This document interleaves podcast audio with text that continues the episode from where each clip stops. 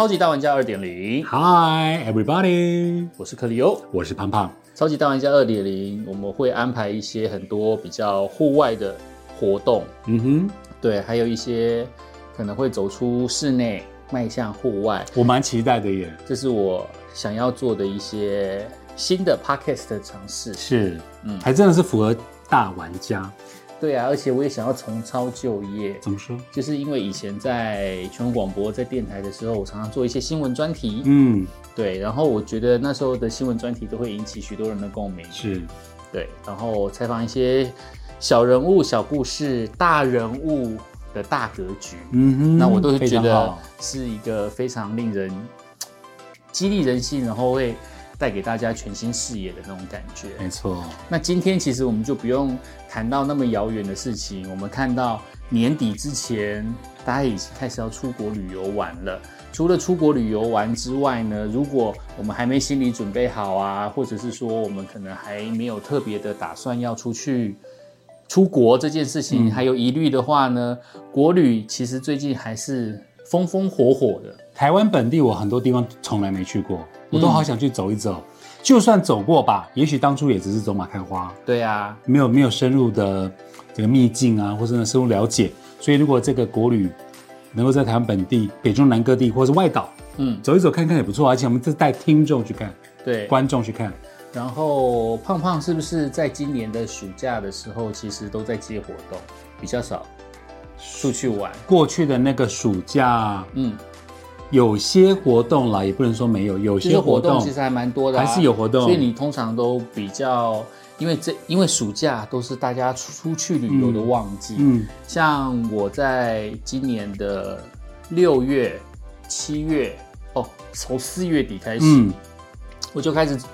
跑了花东啊，然后去了小琉球啊，然后还干了什么事之类的。好羡慕你哦，那因为他台东我就没去过，嗯然后看他打卡，我就天啊，我好想去那边哦。对啊，那其实我在暑假出去的时候，不，我不是很喜欢，因为人真的很多。People Mountain, People Sea，没错，那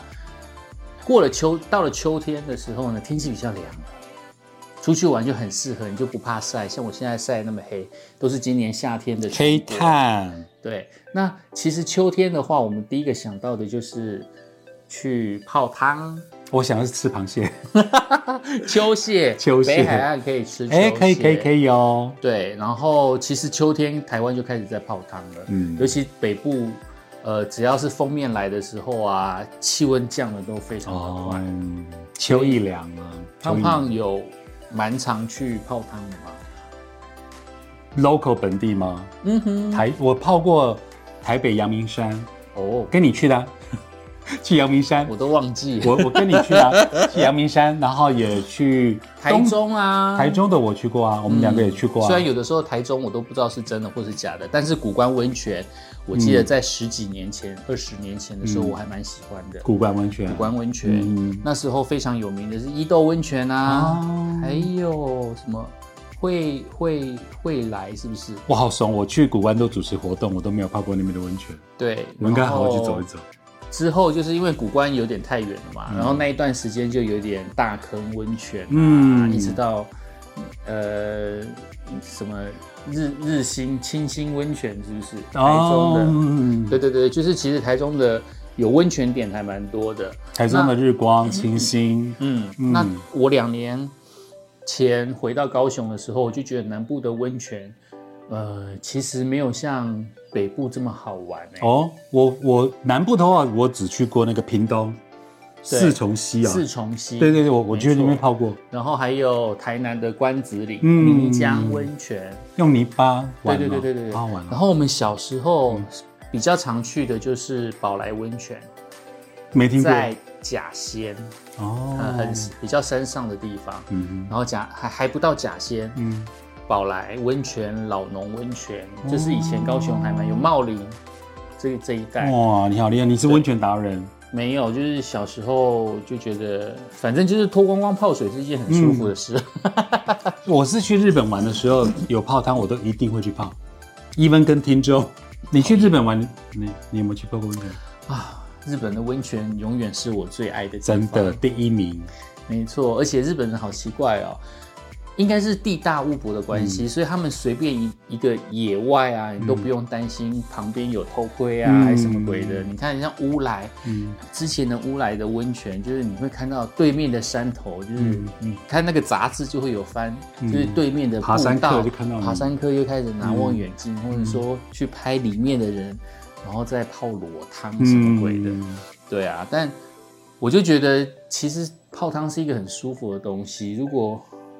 太在意这些东西，你就会失去那种兴致。我懂，而且你看我，我们跟我们带全国广播听众出去玩，我们还跟听众一起泡裸汤哎、真的假的？真的啊！小潘那天在节目中在讨论说，他问宝拉说：“你们你们有跟听众去泡过汤？”他们小潘说他有，我说我也有啊，天哪，我好想听，众哦，我也想跟小潘胖胖泡裸汤。想跟小潘泡还是跟胖胖泡？我们这个跟听众啊，因为男的嘛，啊女的女的分边，然后女生泡还还隔着一道墙，嗯，问说：“哎、请问你们男生那边要不要去吃拉面？”我们说：“好哦，好哦。”然后我们就赶快整理就去吃拉面。而且日本好玩的地方是日本有混汤，哦，男女混浴有嗯。男女混汤，对。我有去泡过一次。啊，真的、哦、对，，naked 但是里面没有别人，什么意思？就是就只有我跟我朋友进去泡而已。哦哦，那个时段啊，因为那是平日，嗯然后又是白天。哦，对，那是男女混汤，而且就是在一条溪边旁边的峭壁附近。好妙哦。对，然后那个峭壁每个坑每个坑，就是你有点像在探险哦，就是你沿着那个温泉池的时候，它会有一个山壁，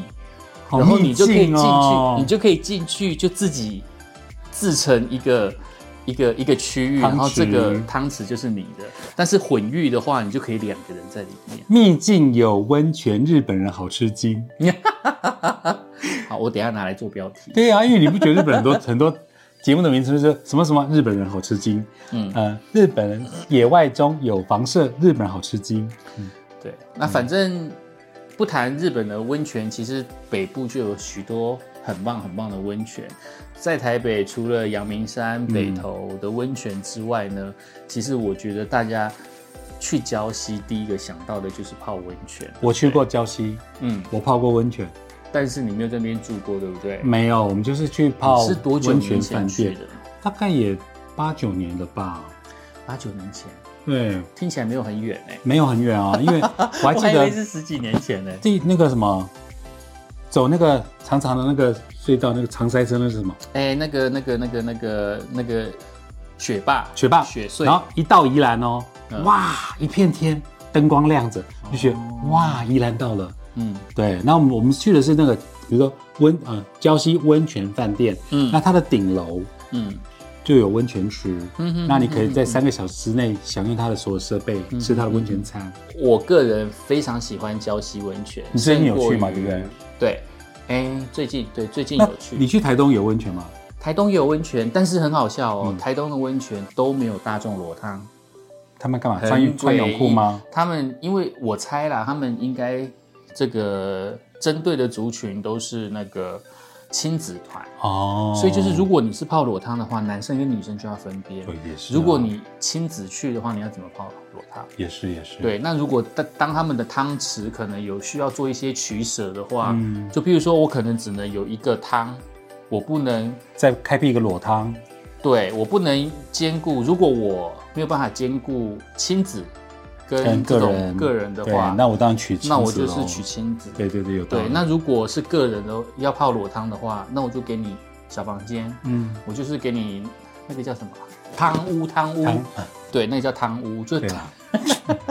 就大屋。大家就可以去，就是他们可能就是汤屋是给你泡裸汤的，嗯。然后大众池就是让亲子一起去，但是要穿泳衣。那你最近去礁溪，你泡的是我讲那种，就是大楼的顶楼 温泉那种，还是啊，我超羡慕的我看到很多的就是礁溪就是有很多无边际泳池，哦然后尤其宜兰啊，又是有龟山岛当背景，嗯，感觉超美。我看到行脚节目都有拍那个，对，然后有一些饭店的裸汤，它我记得我上次有去过一间温泉饭店，礁溪的温泉饭店，它的裸汤在在顶楼，嗯，然后因为它是户外的，所以你比较你泡泡汤的时候感觉比较热都没有关系，因为外面有风进来。吹拂，对，那如果是其他的那一种大众裸汤的话，有可能都是在室内。小小的汤屋，呃，他们大众裸汤就不会是汤屋，哦。它可能就比较像三温暖，哦，就是有一个热池，一冰火五重天。类似那一种，然后会有蒸汽式烤箱、嗯。这样子的一个设备。那呃，除但是很好玩的是，礁溪我们一直以来都觉得它就是一个泡汤的地方，其他的我们都忽略了、哎说的也是，其实宜山宜兰是好山好水的地方、嗯。欸，宜兰有很很棒的很多的步道，嗯。然后我上次去的时候，就是刚好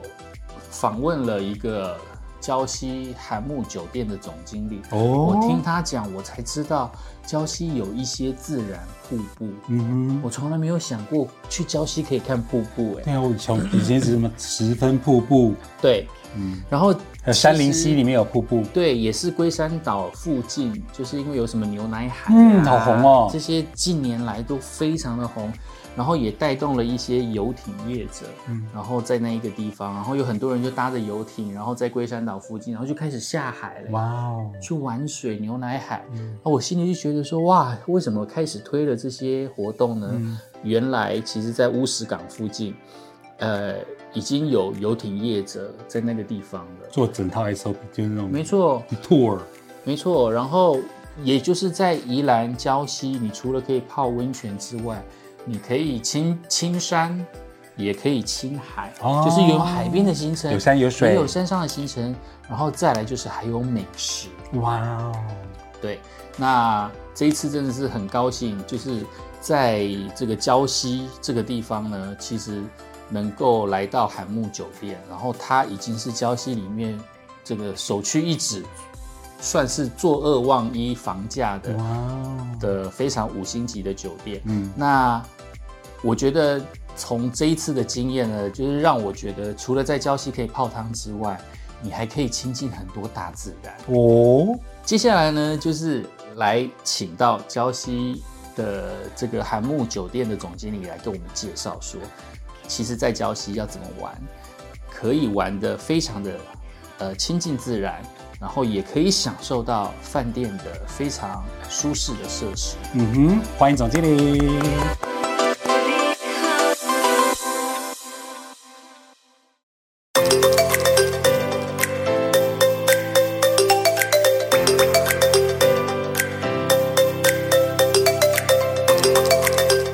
每年最大的旅展 ITF 台北国际旅展在十一月七日闭幕。根据媒体报道，为期四天的台北国际旅展一共涌进了将近二十万人，比去年成长了百分之七十一点七。而今年被视为疫情解封年，这几年旅游业受到非常大的冲击，渴望在年底之后或甘霖。而在疫情这几年呢，其实我早已习惯了国内的旅游。在暑假结束之前呢，去了一趟礁溪，虽然不是泡汤的最佳时机，不过我出海观星又看了日出，而且我搭乘了台铁的新自强号三千系列，选择了腾云座舱来享受舒适的南回以及东部干线的铁道之旅。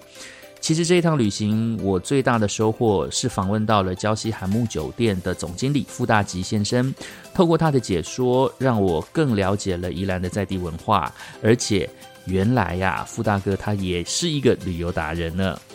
其实我我不管去到任何一个城市工作，那我都会花很多的心思对在地的了解。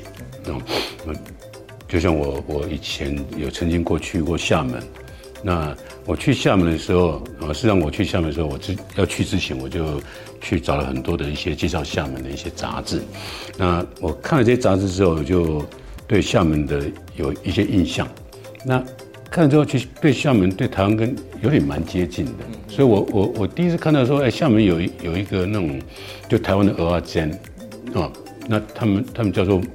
呃牡蛎牡蛎煎吧，对。嗯，那我我看到这个报道之后，我就去现，我去就就到了之后，我就拿着这个杂志，然后我就到，它是在一个非常非常传统的一个小街上面，一个小摊位，是一个婆婆阿婆，然后我就去看了之后，我就我就拿这个给阿婆，我就阿婆这是你嘛？然后他就跟我讲很多很多的这个这个鹅啊的整个整个由来啊，然后跟他们了解。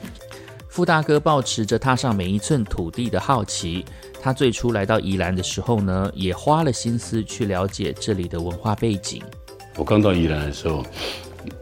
我我前前头城有个头城老街，我，那那前面是一个土地公庙，走到最顶那边也是一个土地公庙，那这这段路大概有四百公尺到五百公尺左右的距离，那我在这个这个四五百公尺的距离，我花了两个小时，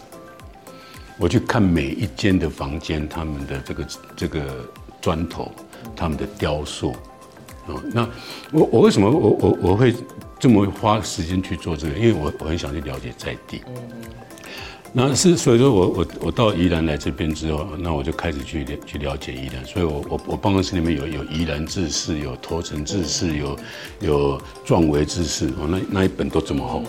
然后从以前的老前辈哦，这个这个先民们来这边开垦，哦，从五沙开垦到他以前的这些这些建筑、这些人文、这些文化，呃，那我我花很多时间去。那我觉得很有很有趣的是。当我们到另一个地方去之后，你接触这在地的文化之后，你你就会了解这在地的美。这个美不是只有单单在于这个这个地方，而是这这边的人，这边人的思思维。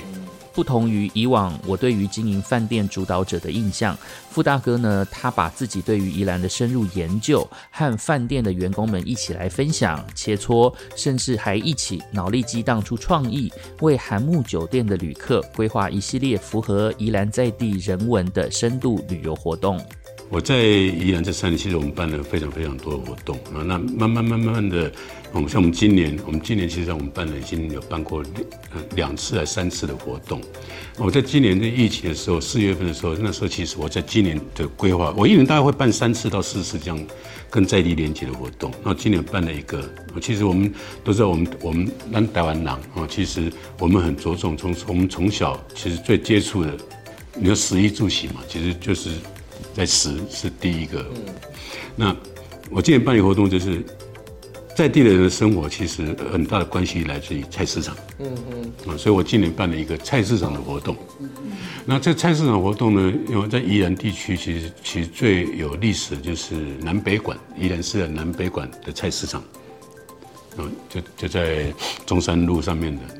那所以我今年办的这个活动是。邀请的宜兰市长张崇渊，然后我们玩了一个一个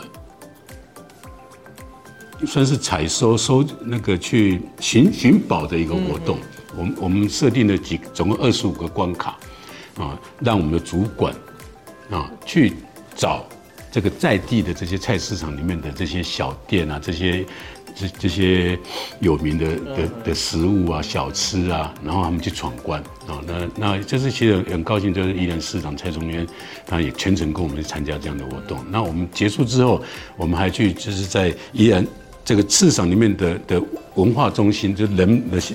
我们一般知道在在市场里面的的人的那种信仰中心就是庙，所以我们就在庙的庙的大顶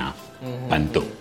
哦，然后去去了解这个这个这个当地的人，哦，这是我们今年办的这第一个活动。那在我们这才刚刚办完，那我们又办了一个就是移动早会。哦，我说移动早会就是我我其实我并不单单就是我会对在地的一一一个思思考跟思维，我希望带给我们所有的主管都有这样的一个想法，所以我我就是办了一个在。二湖，圆山的二湖，那个二湖凤梨，其实二湖凤梨是全世界纬度最高的一个凤梨园。那我们都我们都知道，一一颗凤梨从那个苗开始种下去，到它生长一颗凤梨，它需要花三百八十天。所以实际上，我我我要的是让我们的主管他能够去体验，当你去采这颗凤梨的时候，你要去了解这颗凤梨它是如何长成的。它是要在什么样的一个土壤之下？因为在二湖那个地方，只有这个地方的土壤可以可以去去耕种啊。那当然跟气候、跟土壤、跟雨水有很大的关系。那这个这种凤梨，其实它的土是要要那种石头，嗯，实力的的土质才有办法。那当然，它必须要搭配大自然的这些。所以我要让我们的主管去了解，说你今天吃的这颗凤梨，它是怎么样来的。那所以我也让我们邀请了那个二福凤梨馆的这个这个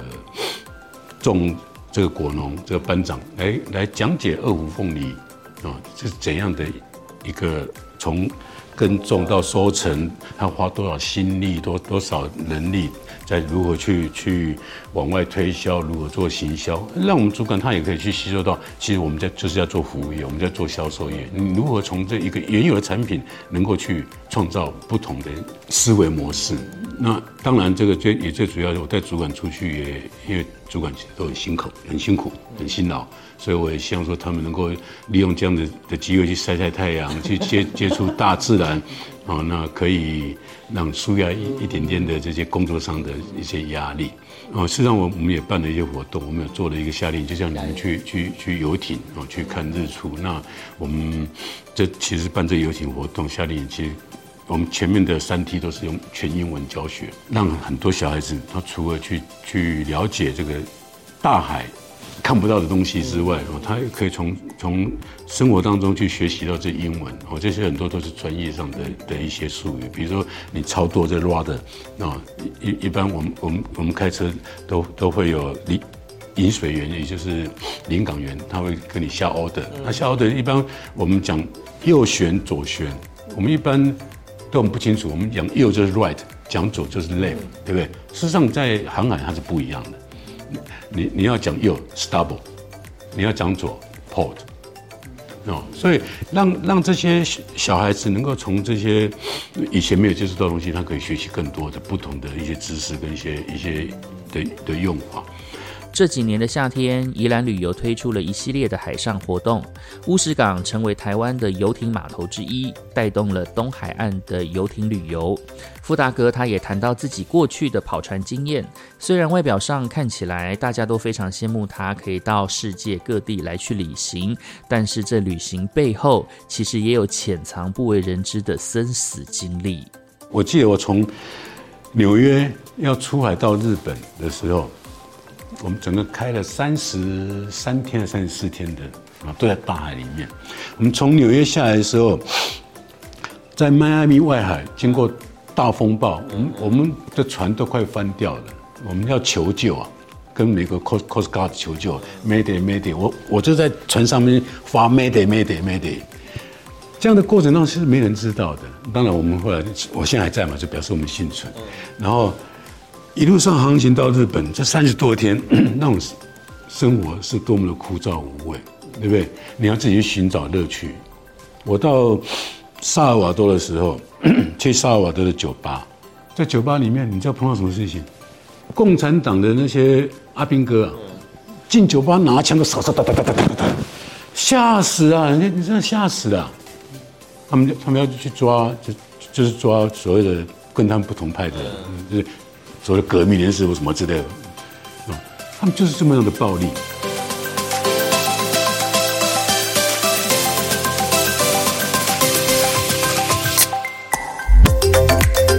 提到游艇，给人的感觉就不是小资族可以负担得起的旅游方式。然而这些年，游艇业者打开了海上的旅游市场。傅大哥他认为呢，这个机会正好是带给国内的游客一个新的思维，也就是包游艇出海，其实并没有想象中那么的遥不可及。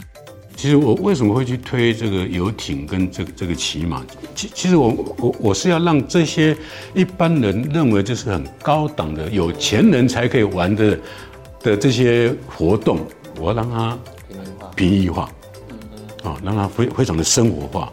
所以让它很多元啊。其实现在台湾人都非常的富庶，也台湾人也都非常的的，在我们在这个民主的的地方，其实他他可以有更多元的这一些生活模式，而不是就仅仅就在啊，我今天的娱乐就是去夜店啊，就是去去唱歌啦，就是看电影啊。它还有很多户外的，我们没有接触到的。来到礁溪，许多人都只是来泡泡汤、吃吃小吃。但是傅大哥他说呢，宜兰其实有很多在地的民俗活动，像是宜兰古老的捕鱼方式看钩，也发展成为在地的深度旅游活动之一。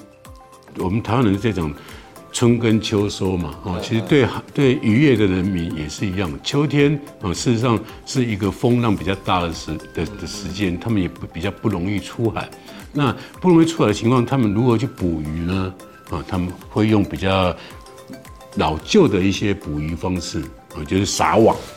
哦，那是网是非常非常大的啊，能够去体验一下。哦，渔民的这个辛劳，然后他们如何去抓鱼？当你做到一条鱼的时候，你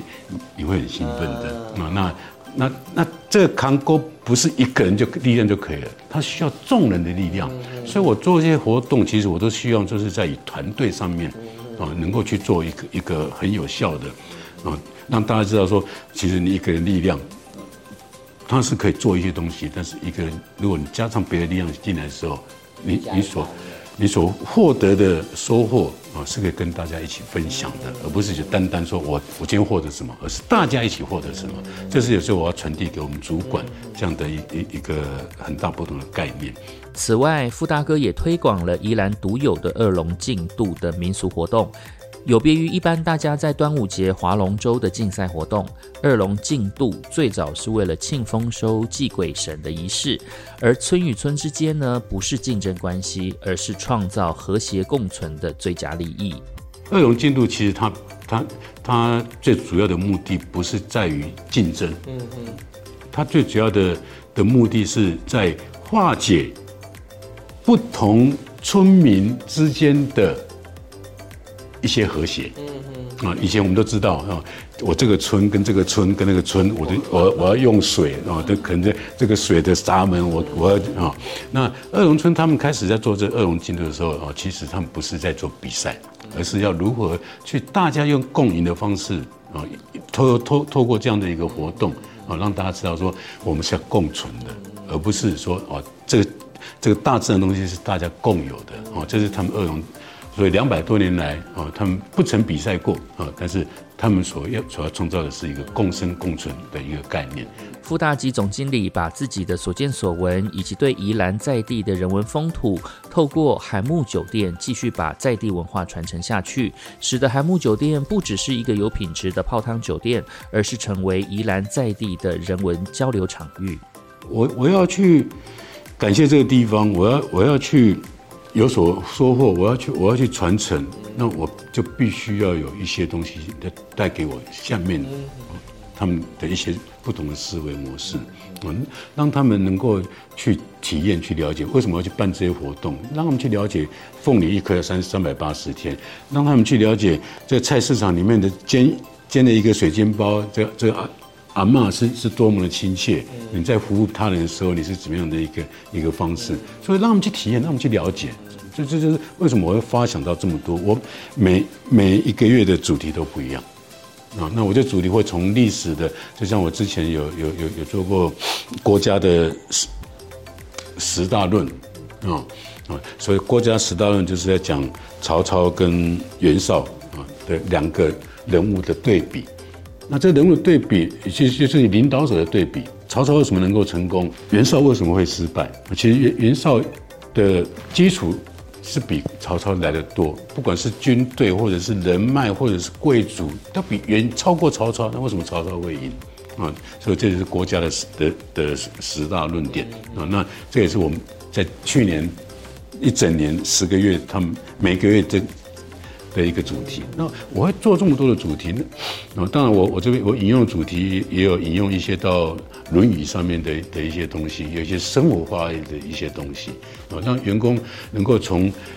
远古的知识到现现现阶段的的这些改变，它有有什么样的差异性？那你的思维模式就会去做一些不同的去调整。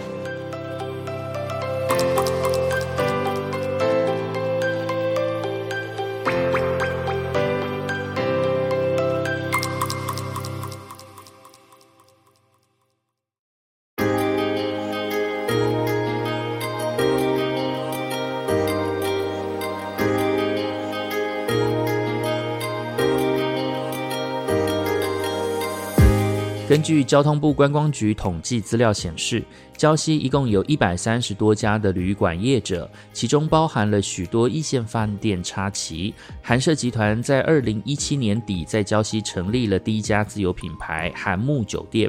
二零二零年呢业绩就打下了坐二望一的好成绩。傅大吉总经理他说，当初接手经营韩木的时候呢，就已经立下了五年计划。我刚到韩木这边，事实上我我我那时候给韩木设定了有五年的一个计划啊。那第第一年是感感恩年哦，就是感恩宜兰地区能够让韩木在这个地方去去生根哦，去发展。那那感恩在感恩年，其实我最主要要做的就是我要让韩木的员工在地员工的比例到达七成。那我们我刚来的时候，我们员工。在地员工的的比例只有三成多四成，好，那我们现在已经到达六成八了，啊，这是我的第一个概念，就是要我要培养在地的的人才。那第二年我是采收年，哦，就是其实采收就跟这些有关于啊韩木在这边生根，那他他播的这些这些的种子这些活动，那他必须要让大家能够去有采收采收的这个这个虎虎生风嘛，啊，必须要要要。那在第三年我就是领导年。啊，那当然领导并不是说我一定要去去在所有的各方面都是领导，但是我只要有一样东西去领导这市场，它就是一个指标啊。所以我们已经创造这个在我们平均房价上的一个领导地位啊。那我们今今年的是传承年嘛，那所以我这传承年，我其实我就一直在培育我们。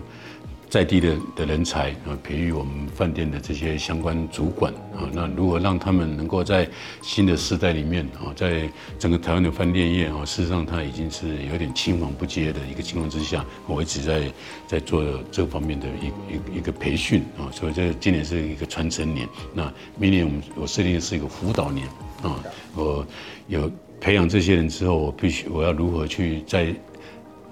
另外一个角度去协助这些人，去辅导他们能够走上一个一个更正正常的一个轨道啊，就是我设定的这个五年计划呢，嗯，应该都是有在这个路上在走，跟着 在在走。韩木酒店的房价也成为了礁溪饭店业者的领先指标。傅大吉形容，这对韩木来说是服务上的肯定。旅人来到了礁溪，除了享受舒适的度假空间，提供创新的需求之外，还可以获得富足的旅行内涵。对韩木来说，就是客人对我们的质感上面的肯定。比如我们在我们的 mini bar，嗯，那我们的 mini bar，我们之前来，你看就是四瓶简单的饮料。现在八平，八平，嗯，那实际上这普通房是八平，然后我们在更高一点的房是十二平，啊，所以我要让客人呢，你付出去的东西你有所收获，那你也可以看可以看到说，我们又增加了很多的一些设施，比如说 VR，其实我在做很多东西都是在在做一些创新，嗯啊，那你可以看到我们小孩子的这这个这个这个以前都是自驾的这这些车子，嗯，我们现在有一个。火车可以带着小孩子绕去绕啊，那那父母亲觉得是是一种小孩子开心，他就很开心的。在旅行规划上，傅大吉希望旅人踏上旅途就不要为行程来烦恼。他重新定义了“不用心”三个字，也就是在旅途上不必为了行程而费心。你今天做任何事，你你想的过多的时候，你就不是就不自然了。就就就像就像我们养养宠物，狗狗其实它从来不用心，它只有一心，就是对主人。对，对。那我也会像说，我们的员工或者是我们的客人来到这个地方，他不用花太多心思。你不要到宜兰韩木酒店这边，要想说啊，我要去哪边吃饭呐，我要去哪边玩呐，我要去做什么，花太多心思，然后这些这些太多心思会造成你的困扰。我决定要去哪边啊？我我我的太太说啊，不要，我们去这边啊。我要吃这个，这个说不要。我要吃这个，小孩说不要。我要让客人不要用心。你来韩木这边，你有的玩，有的吃，你很放心。你真心的在这个自然里面。疫情让台湾人憋了三年无法出国，随着国门开放，我倒是很好奇傅大哥过往的旅游经验。除了刚刚提到跑船时期的惊悚过程，对于国人喜欢走访的日本。他有没有特别的经验分享呢？我去日本绝对不住大饭店，我去日本绝对会去住很乡下的地方，是大家没有去过的地方。然后我去寻宝，我把当然是寻宝。我讲我有一次去日本的北路富山，嗯，我从富山那边，然后自己开车到金泽，啊，去金泽见六园，然后在金泽金泽那边住了一个晚上，再那再从从金金泽那边到河长村，啊，然后去河长村那边住一晚，啊，就住在那边去去体验那个阿嬷的招待，啊，那啊，然后再从河长村这边到下旅，哦，下旅那个，呃，下旅那那那个饭店是是天皇哦，这个有有两百多年的这个有一百多年的这个这个这个饭店哦，虽然比较老旧，但是它就在深山里面啊，你你窗户打开，其实它它就是完全是就是森林，嗯，然后再从下里这边去飞飞陀们一般讲飞弹啊，飞陀啊，然后去。那我会比较印象深刻的是，我到河掌村去的时候，找这一家河掌村啊，那非非常非常非常难订的。那我透过一些或者订到，我去看到这阿嬷，哦，从我们开车到门口，那阿嬷就已经把茶都准备好在那边等你，啊，然后晚上就就跟你讲说，啊，你要去那边泡汤，你要去那边那种，你可以感受到说那些阿嬷。哦的这样的的一个服务精神，然后另外我我比较很深很深刻的印象是，我要去开到河长村，从金泽到河长村的这个路程当中，我开车开错了，我开到一个小小村庄，又下大雨，完全的，然后就绕了好几几几次，都都都找不到高速公路路口，啊，然后不知该如何是好，已经绕了半小时还绕不到。后来就看到有一部车，啊，是应该是个农农家吧，啊，他他的车子上面就是那种小面包车，然后上面写个什么什么什么农作物，啊，然后然后我就赶快下车去把他拦下来，然后也是一个一个一个老先生，我我用很很深色的日文去跟他交谈，啊，然后就就请他问他这怎么做，老先生说。我带你到高速公路口，他就我就开着，他就开着车带着我们到高速公路口，所以说，在台湾已经很少很少人可以感受到人的这样相互。那又下下大雨，这样那种很无助的一个情况之下，嗯，那这是这是一个 case。另外另外一个 case 是我到飞陀的时候，我们就去飞陀的温泉旅馆去，嗯，那是我去去。北路的最后一晚，嗯，啊，我们没有订房间，嗯，也是开上去已经晚上七八点了，天色昏暗，然后它上面又又写注意熊出没，哇，然后前后都没有车，然后要去找找找温泉那个那个饭店，问了第一家客满，第二家客满，第三家客满，那到第三家的时候。这个这个内讲说，我 帮你问看看哦，他就帮我到处问，就帮我们问他其他的一些饭店，哦，那终于帮我们找到一家，啊，你可以你可以你可以去感受到说，在我们在非常无助的时候，人家愿意伸出援手的时候那样的一个一个感受，而且这些是完全是无常，嗯，所以像这些的故事，事实上都其实它都可以带给我员工他们的一些不同的一些思维模式。哦，所以说在在日本的旅游当中，其实我碰到非常非常多啊。那那我也发现很多很多人的美好啊，物的美好啊，一些新的饮食文化或者一些一些传统的文化啊。这这也是为什么我要我出去旅游的时候，我一定要自己开车。听了傅大哥介绍了这么多宜兰旅游好玩的地方，似乎来到礁溪住一晚实在是不太划算。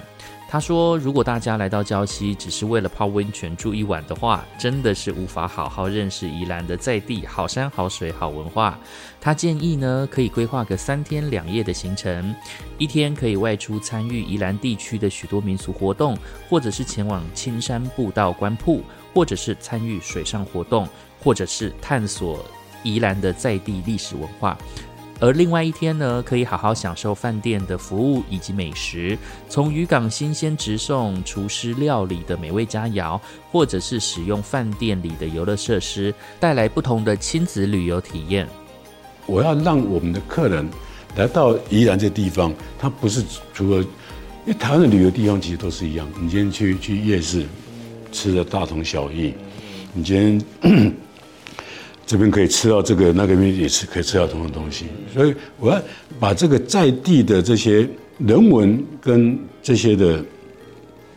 饮食文化，要融融入在这这个地方，让外外面的人能够更多的去了解。我要去发掘更多的一些以往的人都不知道的，就是我刚我刚刚提到，就有这么多的这些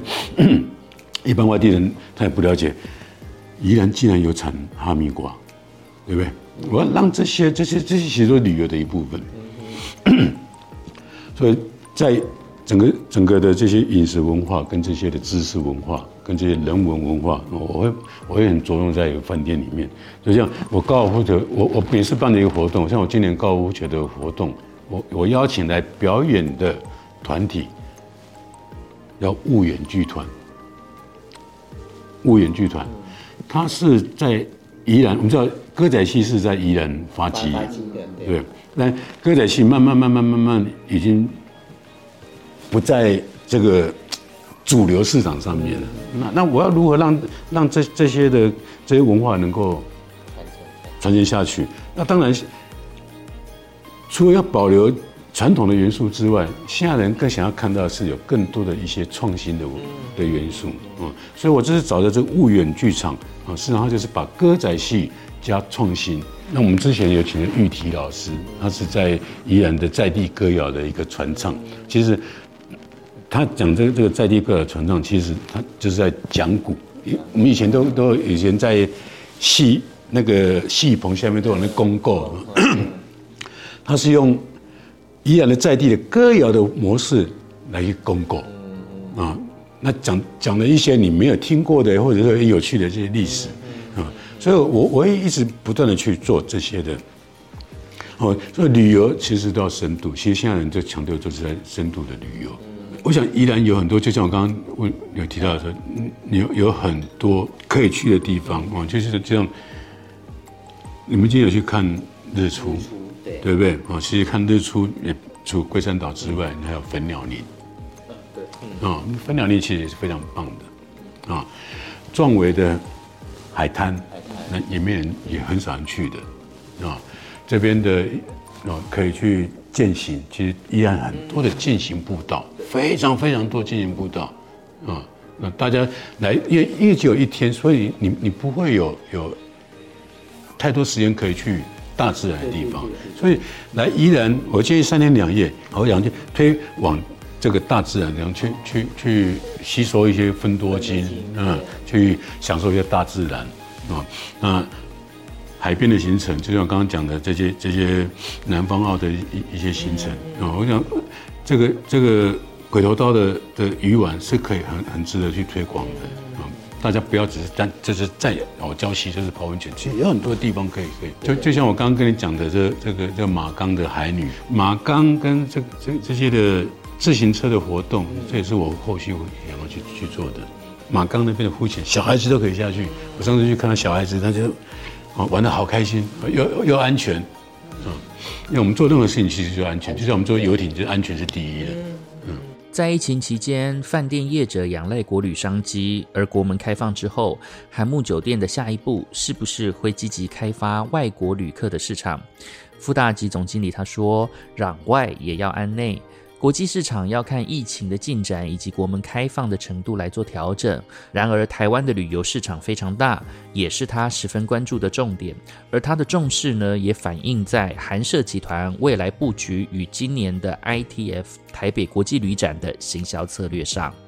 我们台湾市场其实事实上，台北几家饭店，你台湾市场你占了多少比例呢？中南部人对喜来登了解多少呢？中南部对爱美了解多少呢？嗯，中南部对韩剧了解多少呢？所以台湾旅游实际上它是一个很大的市场。啊，所以，所以我高雄办办事处其实已经在运作了啊，在整个试管上面的如何连麦，其实像我在今年的台北旅展，嗯，啊，台湾旅展，实际上我就在做连麦，这样让让客人可以可以更更弹性的去使用。今年 ITF 台北国际旅展的热络，媒体报道是回到了疫情前的盛况。韩社集团不但推出了联合住宿券，餐券的部分也是卖得下下叫，线上线下的销售业绩创下了一点五亿的漂亮成绩单。随着礁溪韩木行馆与酒店做出了风格上的区隔，未来也将引进两家不同的顶级料理，让旅人来到礁溪，不只是在饭店泡汤享受顶级料理，更可以走出饭店接接地气，出海观星，或者是看日出，游龟山岛的牛奶海，或者是探索宜兰的在地风土民情与地方美食，感受宜兰深度之旅的多元样态。韩木哦，这边为了要迎迎接这个未来的客人，其实上韩木在后续我们有很多的一些新的项目会产生啊，包含我们在行馆这边，我们现在已经改改装了我们的的日式客房，那那这些日式客房去去迎合一些比较小家庭的的一些人，然后可以那也可以去了解一些比较温泉上的文化，因为我们知道日温泉其实都来自于日本，我们可以了解体验这些这些文化。那我们在我们行馆这边呢，我们应该在今年年底就会即将会有一个，啊，我不敢说是是全台湾最好的海鲜餐厅，但是肯定是会是全宜兰最好的海鲜餐厅，啊，你们拭目以待。那在我们行馆的十二楼，啊，我这边会去做一个，我那边是无敌啊的宜兰的这个这个南洋平原的景色啊，那我那边会去做一个米其林一星的日式碳。炭烤、炭烧、串烧的居酒屋，那我现在在跟他谈合作啊，那想把这个这个东京的米其林一星啊，这这些能能够引进到宜兰这个地方来。另外就是在我们的客房里面，我们的所有的电视啊，现在我们都都都有光刻式啊，就是可以手机直接进摄，你可以去看。